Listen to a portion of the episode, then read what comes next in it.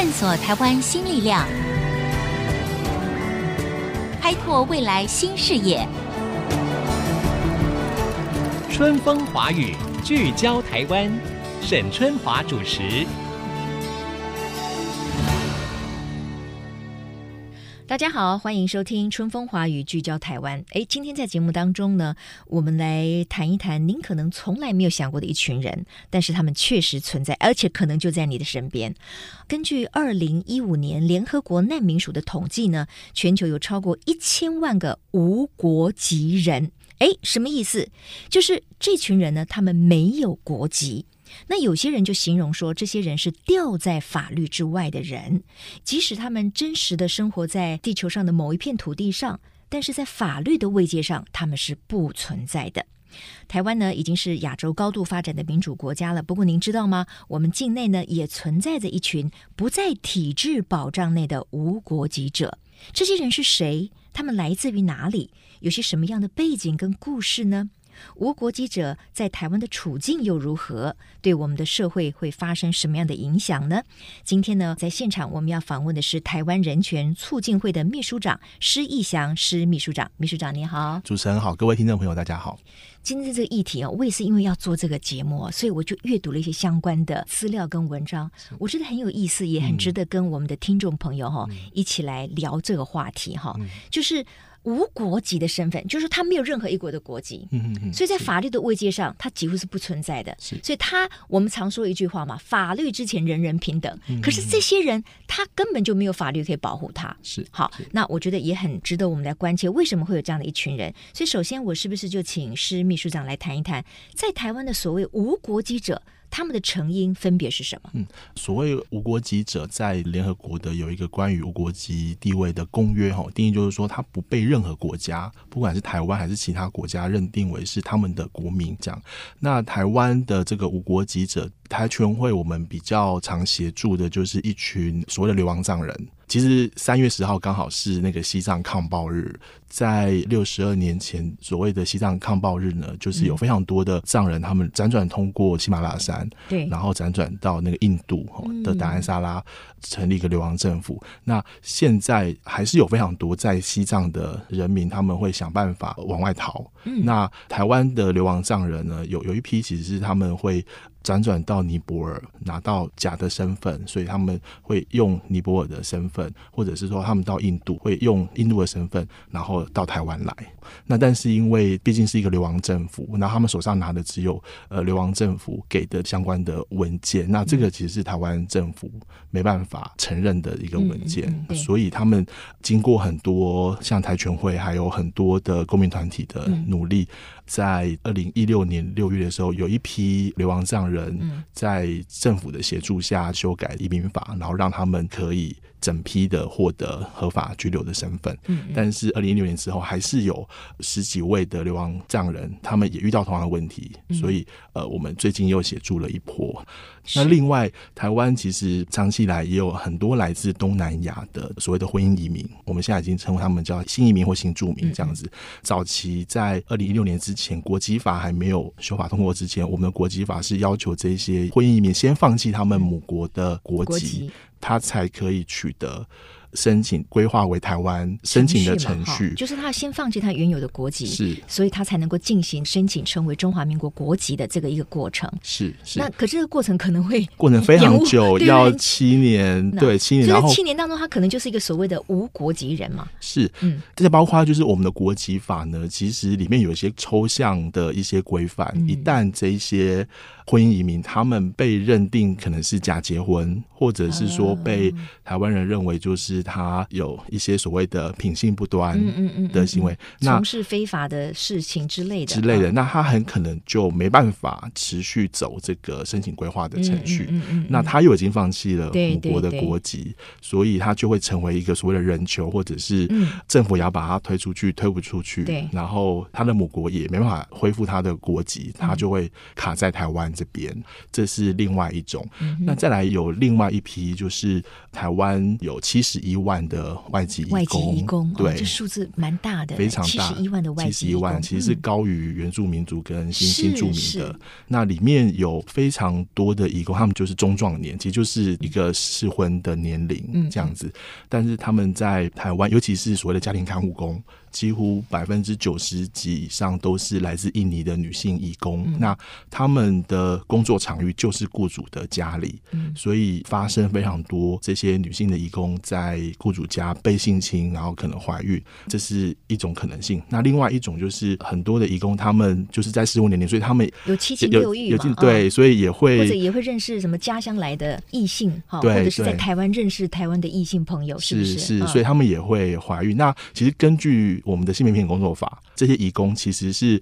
一旦怀孕，那应该要受到相关的性别平等的保障。她应该要可能转换比较轻松的工作，或者是获得相关的怀孕女性所可以获得的这些母性的保护、相关的保障。但是实物上，这些女性义工看得到吃不到，因为实物上这些家庭看护工，他们几乎都是二十四小时要照顾很多的长辈。是对，我们从来没有听过雇主知道他的义工朋友怀孕之后，然后就非常贴心的说啊，你应该要吃个补品啊，或者是休息，然后不用再做这么出众的工作。我们从来没有听说过这样子的情况，甚至我们知道很多的台湾的雇主会逼迫这些义工他们去签一个不可以怀孕的一个契约。嗯嗯。好，那会有这样子的问题，其实是我们台湾的义工政策一直没有从一个国际人权的标准来给予这些义工基本的劳工的一个保障。那再回到就是这些义工他们。不管是被性侵还是基于自由意志所生下的小孩，一般我们所知都是送到所谓的关爱之家。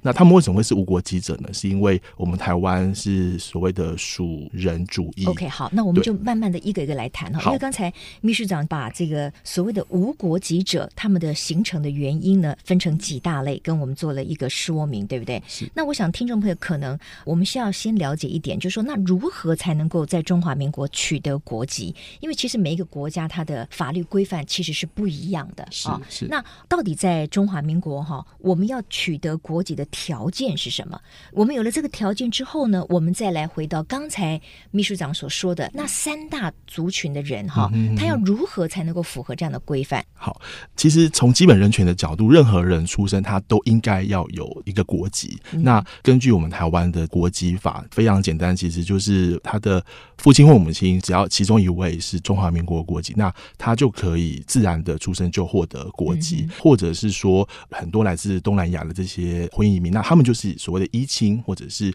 因为结婚，他的婚配的对象是具有中华民国的国籍，所以他自然就会根据国籍法可以申请取得台湾国籍。嗯、OK，好，也就是说呢，在我们台湾的国籍法呢，我们是属于属人主义哈，也就是像刚才秘书长提到的，这个 baby 他出生的时候呢，他的爸爸或者是妈妈至少。其中有一位要是中华民国的国民，这个 baby 呢，他才会有中华民国的国籍，哈，或者是他出生的时候呢，爸爸或者是妈妈他死亡的时候拥有中华民国的国籍，那也是 OK 的，哈。那另外呢，就是说出生于中华民国的领域之内，但是父母都无可考，就是比如说他是个弃婴，都不知道这父母是哪里来的。或者已经知道父或母两个都是无国籍者，那这个 baby 就很可怜了。可是他又是出生在我们中华民国的领域内，那根据我们的国籍法，他也是可以申请获得我国的国籍的。那另外第四类就是说是规划者。啊，就是说，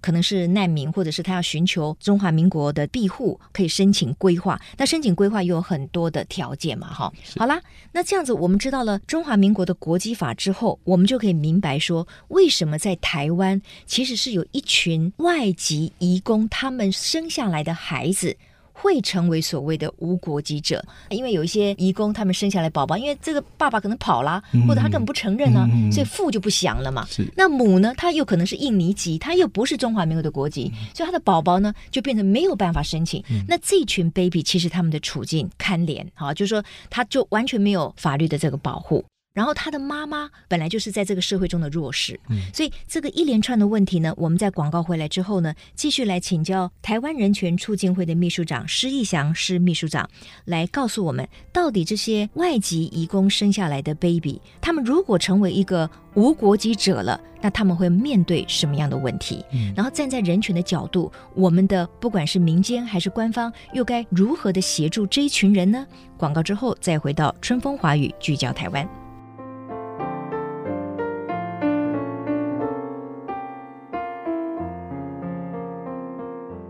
欢迎大家回到春风华语，聚焦台湾。今天我们在节目当中呢，要关怀一群所谓的无国籍者，没有错哦。根据这个联合国记录跟他们的调查呢，在全球其实就有一千万没有国籍，就是没有任何一个国家承认他们是属于这个国家的国民哈，所以他们在法律位阶上就没有办法接受任何法律的保护。那我们要谈的，我们要关心的，当然就是在台湾也有一群无国籍者。那这群人呢，根据刚才施秘书长提供给我们的讯息，就是包括像当年的这个流亡藏人啊，对不对？然后包括说外籍移工哈、哦，他们在台湾生下了这个宝宝，嗯、那这个宝宝也可能会成为无国籍者哈、哦。那我们就先来谈这个外籍移工这个部分，因为外籍移工您刚才就说在台湾有七十一万人呢，所以这数量很大。嗯、那其中当然也有很多是女性，因为我看过一些例子哈，就说这些外籍的女性移工，她们可能怀孕之后。那个男的他可能跑掉了，嗯、所以他变成父不详。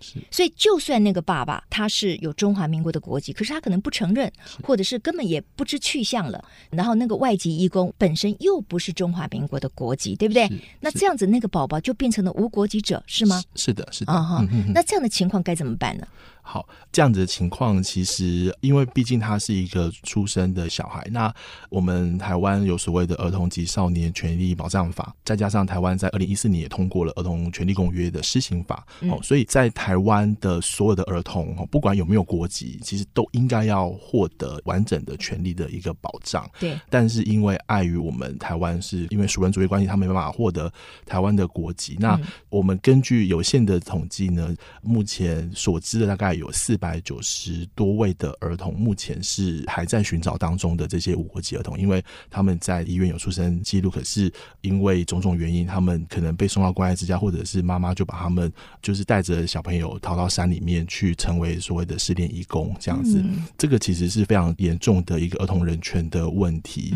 那监察院包括像王幼林委员或者是王婉玉委员他们所出的调查报告里面就显示呢，包括台北市政府或相关的单位都应该要让这些儿童，包括像是医疗的权利、教育的权利，以及一个儿童最需要其实是他在一个。呃，安全无虞的安全无虞有所谓的家庭功能的环境下长大，那我们台湾才配得成为是一个民主人权的一个国家，这样子。嗯，OK。但是刚才我们说的，因为他是无国籍，所以在法律位阶上，他等于就是没有办法受到保护。那您刚才说的，我们又希望天生的一个生命，一个儿童哈，一个 baby，他是应该受到妥善的照顾的。是。那可是他又没有各种相关的法令来保护他。所以你刚才说到的这些理想。他现在目前是如何执行呢？呃，因为他们作为一个无国籍者，那我们台湾很多的儿童，他的相关的资源或社会福利，其实都是跟着你的户籍的，跟着你的国籍的，所以他们没户籍，没有户籍。对，所以现在就真的是在有限的条件底下，我知道我们台北市政府有开过一些协调会，嗯、那想办法呢，让这一些无国籍儿童可以被转介或安置到所谓的寄养家庭。因为寄养家庭，它毕竟还是由这些民间的这个机构，嗯、像是家福基金会，嗯、他们也是透过很多公民社会的资源跟力量，让这些寄养家庭有能力照顾这些无国籍儿童。是，但现在面临一个困难，就是说，嗯、根据儿童权利公约的规定，或者是我们最近呃民法才下修这个十八岁成年嘛，所以从儿童权利的角度，他们到十八岁之后到底要怎么办？我觉得这个会是一个接下来台湾政府要。面对的问题。嗯，这样子。嗯，嗯，嗯，OK，嗯，不管怎么样，我觉得他们的法律位阶是一定要去取得的，是，否则的话就永远是个黑户嘛。是，他即使是进到了寄养家庭，可能也只是权宜之计。是，因为据我所知，这些无国籍的宝宝被发现了之后，可能他还是会。比如说他是跟妈妈一起发现的，比如说这个妈妈她觉得她想要照顾这个宝宝，可是她也没有能力，她生下来了，然后那个另一半那个男士已经跑掉了，也不知道是谁，无可考了。是，那他们是会等着被遣返的，不是吗？是的，是的，这些所谓的失联移工一旦被专勤队抓到，可能就会被关到所谓的外国人收容所。等着那个被遣返，被遣返，对。但被遣返的费用是由谁来付呢？被遣返费用照理讲是义工自己要负担，但是那也许他自己根本就自身难保了，自身难保，去付这些费用？对，所以我们的移民署还是有所谓的用基金来支应这些没有能力买机票回母国的这些义工，这样子。嗯，嗯，嗯，OK，哈。事实上，在这些所谓台湾的无国籍者哈，在人数上的掌握，我不知道到底是如何。好，其实我们政府是完全。没有这样子的一个统计的，对对，因为他们可能都是黑户，然后散在可能不知名的角落，是这个意思吗？还是说我们并没有花很多的心思想要去把这群人找出来？我觉得其实都有，就是说，有 对，就就是说，一方面台湾政府其实到现在已经都知道有无国籍的状况，或者是来台寻求庇护这些难民的处境，然后他们在完全没有身份的情况下，他们几乎基本的权利是没有的那样。而且他躲在黑暗的角落生活，一方面他自己很艰困，二方面他也可能对我们的社会造成一些负担跟影响嘛。所以这个事情我们还是要正视它，对不对？我觉得负担倒不至于，因为比如说像外籍移工，他们来台湾就是在。进行所谓的长照工作，或者是解决我们农业缺工的问题，或者是做很多基础建设，嗯、对台湾是有非常多贡献的。哦，那当然这个没有问题。我的意思是说，有些移工他已经是预期拘留了，他可能是在预期拘留的情况之下，他又生下了宝宝，是，所以他自己跟那个宝宝本身，其实他也没有很多资源可以照顾他们，对不对？所以在这个部分，目前到底我们怎么样去面对这群无国籍者呢？好。我觉得最根本的一个解决问题的方式，其实就是我们的台湾政府应该要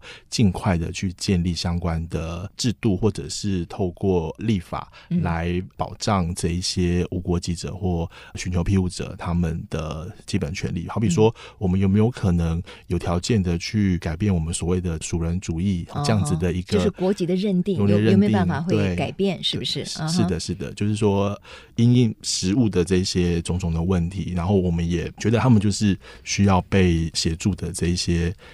在台的无国籍者，那我们唯有透过修法跟透过制度的建立，对，才有可能有一套不管是认定的方式，还是一旦认定他们是可以在台湾合法的居留，那我们就可能要相应的给予相关的这些资源，然后让这一些脆弱的人可以在台湾获得一个基本的人权的保障。是，所以在台湾也有就是来台湾寻求所谓庇护的这一群人嘛，比如说我们知道香港有一些抗议人士，是。可能。可能近几年也会陆续的到台湾来哈，希望能够在台湾取得居留嘛。是那这个部分可不可以请你稍微谈一下？好，因为香港反送中的原因，所以从二零一九年到现在，非常多的香港抗争者，他们担忧在香港会遇到迫害，所以有一些港人他们就会选择逃到台湾来寻求庇护。嗯嗯，那台湾我们因为有这个港澳条例十八条的规定呢，所以有开了一个小小的门，然后可以让这些港人来台湾寻求庇护。这样子。是，当然他们不是所谓无国籍者了，因为他们本来就是港人嘛，对不对？只是他们想要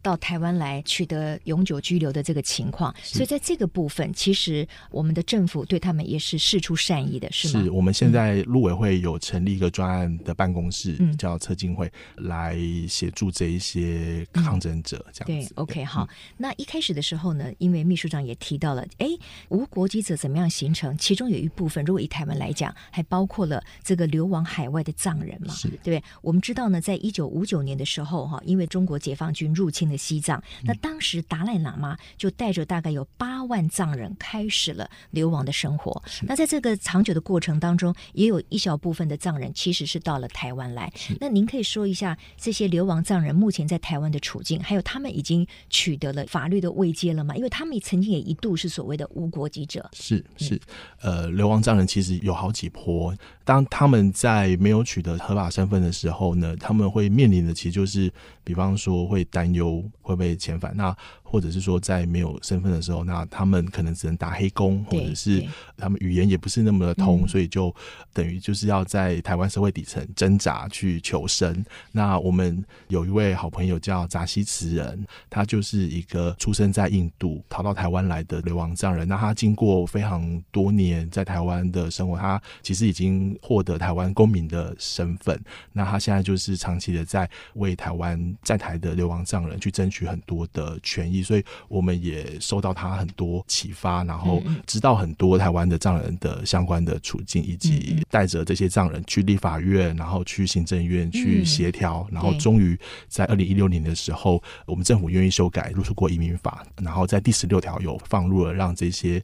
一段时间内的流亡藏人可以获得台湾的合法居留的身份。哦，所以是他们取得了这个合法居留的身份。对，但是有取得国籍吗？还是说基本上呢？因为他们希望能够重返西藏嘛，嗯，所以他们也并不想要放弃原来西藏的身份。哦，应该是说，因为从中国政府的角度，西藏并不是一个国家。嗯嗯。对，那加上西藏现在境内其实因为中国的镇压跟威权统治，其实呃，藏人若回到西藏，其实处境也是非常危险的。嗯嗯，所以藏人如果要回家，我们觉得那应该是西藏已经至少要是一个高度自治，然后遥远的路了，是这样非常遥远的路。对，所以大部分流亡藏人其实他们还是想要可以好好的在台湾 OK 生活。所以他们现在取得的是一个永久居留权，还是说也是取得了中华民国的国籍？应该说根据移民法第十六条，他们可以获得合法的居留，但是因为根据国籍法，你要从居留然后获得合法身份，你还是。要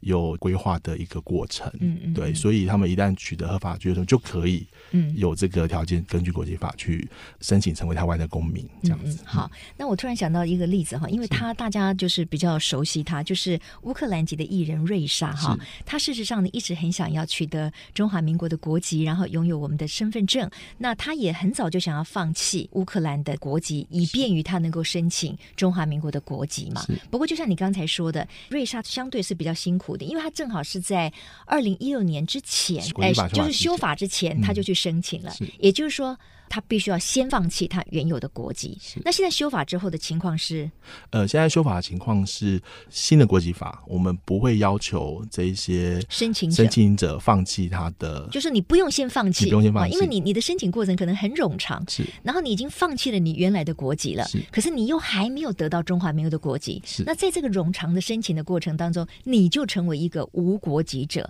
你就没有办法受到任何法律的保障嘛，对不对？是。所以后来我们基于人权，我们就。做了这方面的修法，修法这是二零一六年修的法，是的，变成说你拥有了中华民国的国籍之后，嗯、你才需要放弃你原有的。这个国籍是啊，对。那但是其实从我们公民社会的角度呢，其实国籍法里面还是放了一些抽象模糊的概念。嗯、比方说，它还是规定，就是说，如果你在台湾有涉及所谓的品性不端哦，哦这样子条件，那你就不能去申请国籍，或者他申请到一半，他就会取消了，说你不能申请了。是，所以如果他必须要先放弃的话，这个人的处境就完蛋了，他就变成 一直是一个无国籍的人，是的，是不是？是的，是的。OK，嗯、好。所以我觉得今今天谈了这么多的有关于无国籍者的处境，还有就是说我们中华民国台湾的如何才能够取得我们的国籍哈，我觉得有一个感想就是说，哎。我们从来没有想过，我们拥有一个国家的国籍是件很幸福的事情啊！就是我们可能都视为理所当然了哈。可是，一旦有些人他居然是没有办法有一个所谓的国籍的，他成为是在一个掉在法律之外的人的啊，那个处境真的不是我们可以想象。今天非常谢谢台湾人权促进会的秘书长施义祥施秘书长，谢谢你，谢谢主持人，谢谢各位听众。是，那也希望各位听众朋友呢，在今天的这一集访问当中呢，哎，我们也了解了哇，原有所谓的无国籍者啊，那他们的处境以及未来呢，我们听到了相关的事件的时候呢，也可以给予更多的关心了。谢谢大家，那我们下周同一时间春风华语聚焦台湾，空中再会，拜拜。